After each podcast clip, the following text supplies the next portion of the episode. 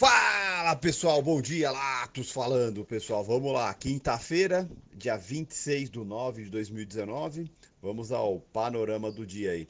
Nesse momento aí os índices mundiais, é, tirando os asiáticos aí que fecharam em levemente positivo, né, levemente negativo, perdão, é, os índices estão todos positivos aí, né, uma certa tranquilidade no ar, é, vinda aí dos Estados Unidos, é, em parte é, pelo impeachment do Trump, né, no qual é, tem toda uma tranquilidade em volta do impeachment e algo que poderia ser ruim virou até como algo positivo aí para a reeleição do Trump, no qual ele fez questão de liberar a transcrição das conversas com o presidente do, da Ucrânia, no qual mostraram que não tem nada, nada demais, assim como o próprio presidente da Ucrânia disse que não foi pressionado em momento algum né, isso foi. O Trump acabou usando isso muito a seu favor. Né, acabou usando isso a seu favor, é, mostrando claramente que ele não tem nada a esconder, tanto que ele anunciou ontem que ele vai liberar a transcrição das outras conversas que ele teve também com o presidente da Ucrânia.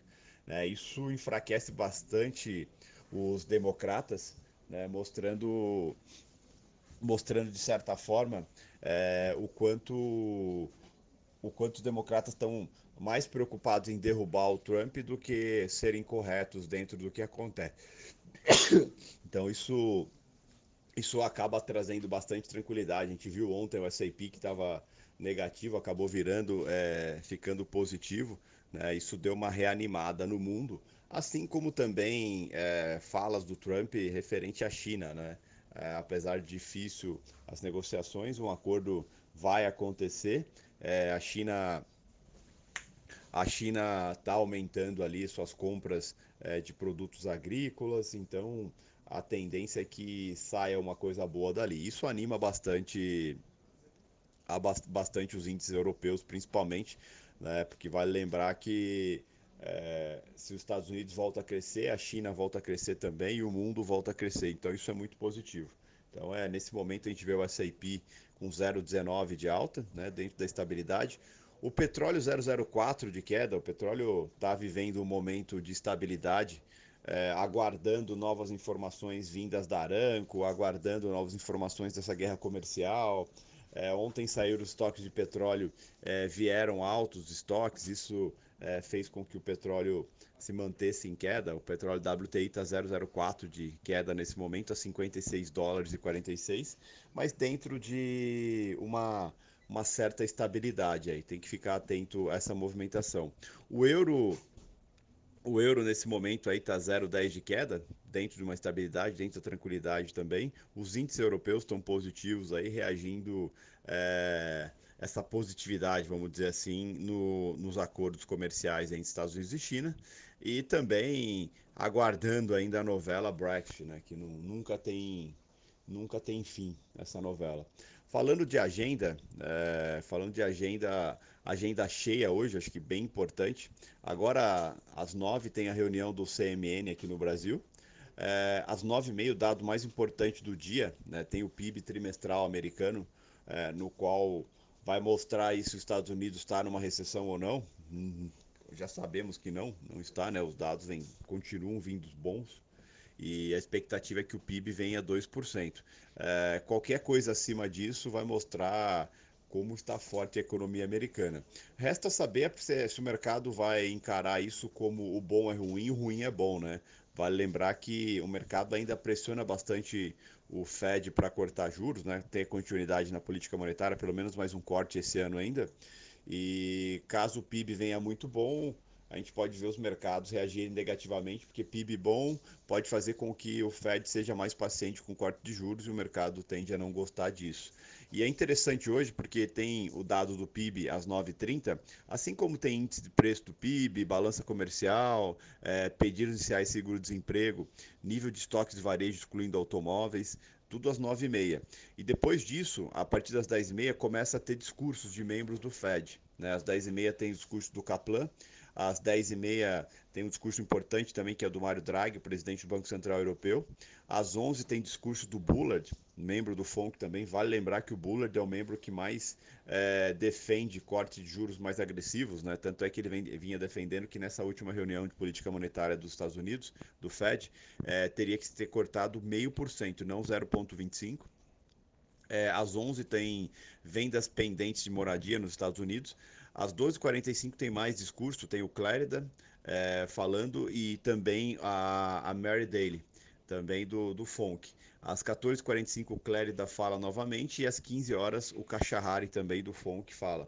É interessante que é, os membros do FED, principalmente os que discursam a partir das 10h30, é, vão ter informações de PIB já e pode ser que mude um pouco o cenário da fala deles. Então, os mercados vão ficar bem atentos ao discurso de todos esses membros do FONC, porque eles vão ter em mãos dados importantes, principalmente dados do PIB, né, do, do trimestre, do último trimestre. Então, vai ser bem interessante, uma agenda cheia e é o que vai vai direcionar o dia, né? Porque não tem muita coisa acontecendo, é, exceto dados referentes a impeachment do Trump. É, fora isso, não tem nada muito grave acontecendo, tá? Então, a agenda vai determinar o dia aí.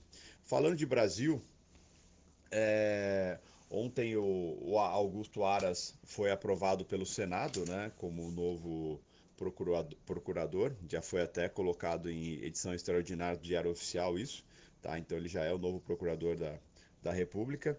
E o que chama atenção ontem foi novamente a retomada de conversas entre o, o Guedes, o Maia e o Alcolumbre, né, para poderem trabalharem juntos aí.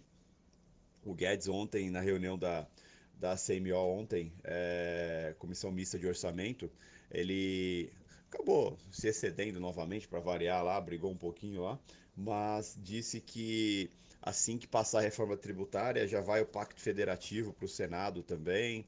É, existe uma preocupação do governo é, desse adiamento da reforma da Previdência, da votação para a semana que vem, possa desidratar ela em alguns aspectos. Né? A Febraban está pressionando um pouco é, para retirar as taxações contra bancos, tem outros setores aí também é, que querem tirar alguns dados da reforma. Então o Guedes está lutando para meio que dialogando com o Senado para não deixar isso acontecer. Tá? O Alcolumbre disse que semana que vem de fato vai ser votada a reforma da Previdência e espera-se que não tenha nenhum tipo de alteração que venha desidratar o texto. No restante, a situação está tá um quanto tranquila, vamos dizer assim. Né?